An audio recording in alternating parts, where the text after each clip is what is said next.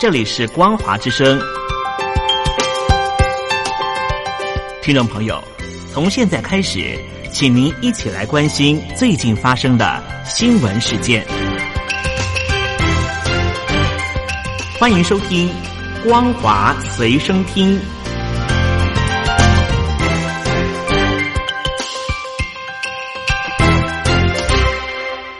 听众朋友您好，欢迎收听光华随声听，我是王琦。今天是七月二十二号，星期四，马上要带大家来关注重点新闻。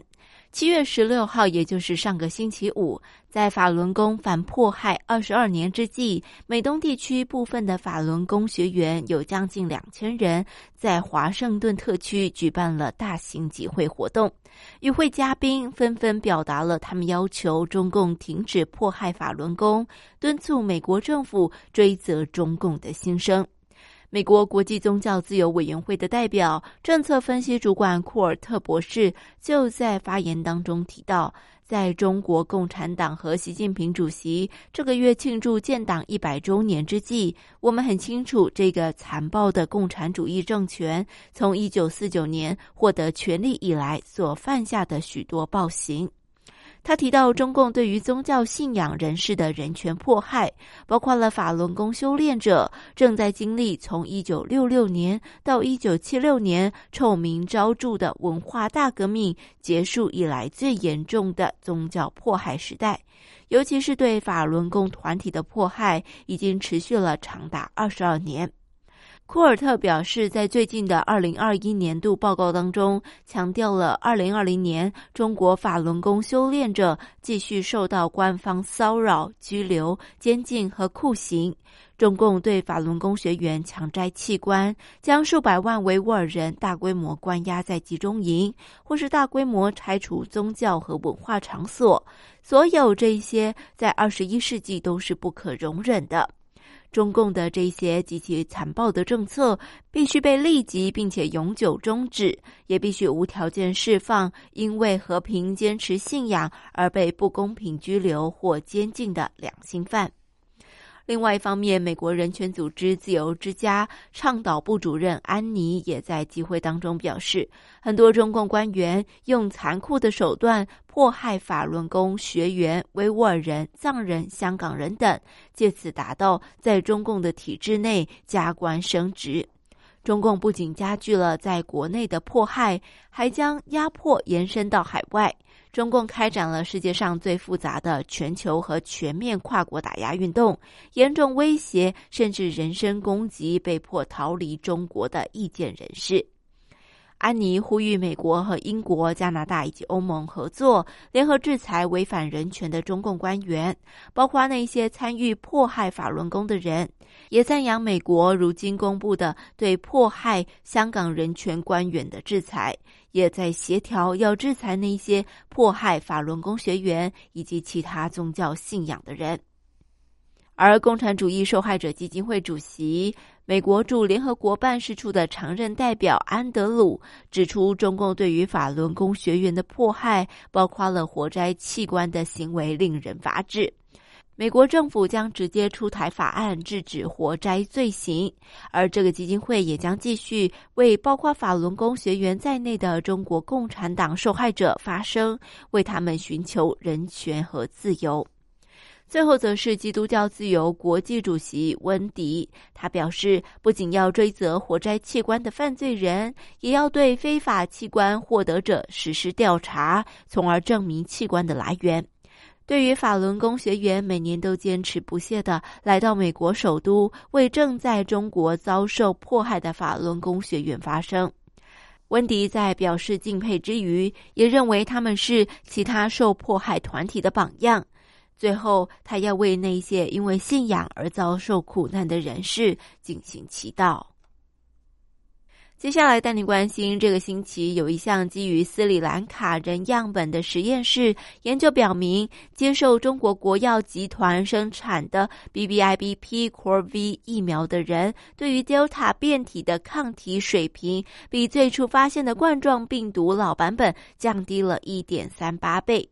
这项研究是由来自斯里兰卡大学以及斯里兰卡科伦坡市议会和英国牛津大学的科学家共同展开进行。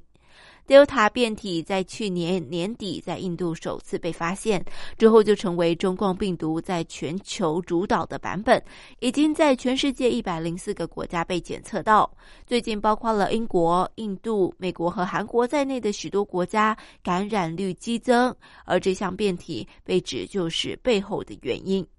这个研究是在星期一所发表的，还没有经过同行的评议。报告当中显示，来自于国药集团的新冠病毒疫苗，对于首次在南非发现的贝塔变体抗体水平下降了十倍。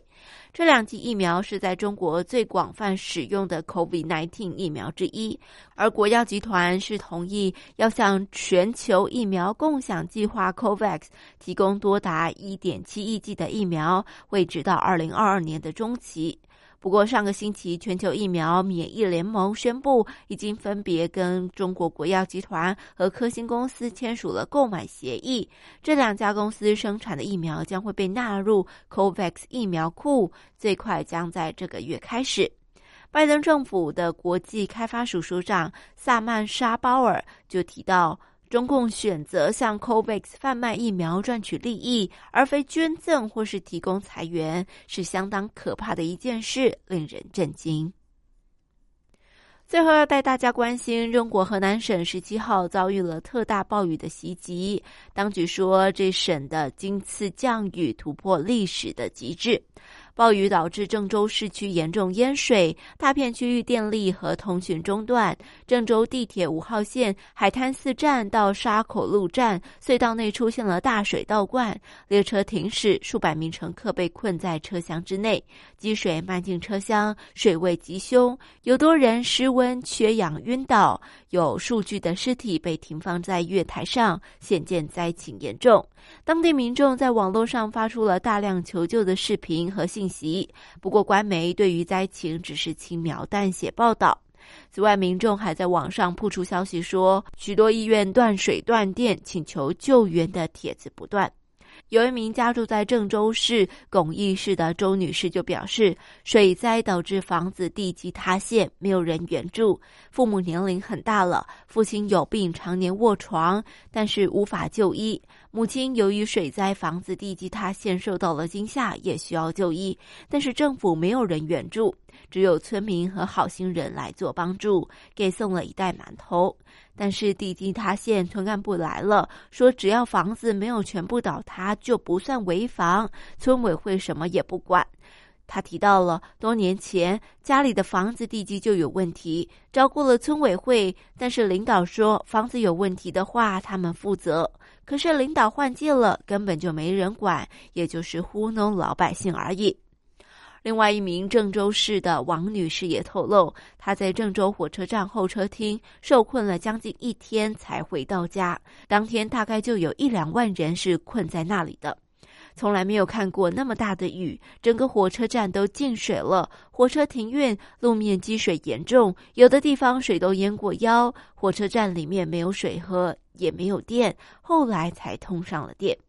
那么困在火车站那么久，没有看到前来救助的官员或警察，打电话请求救援，只有人接电话让我们发图片，但是没有人来救援，后来只能自己想办法自救。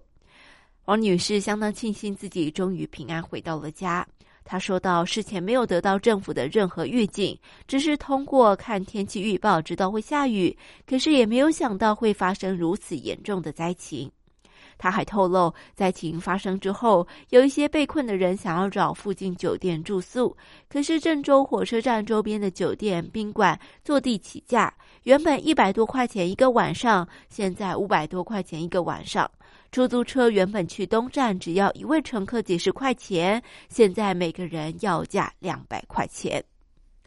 各位亲爱的听众朋友，以上就是今天为大家所整理的光华随声听的新闻。感谢您的收听，我是王琦，我们下次再会。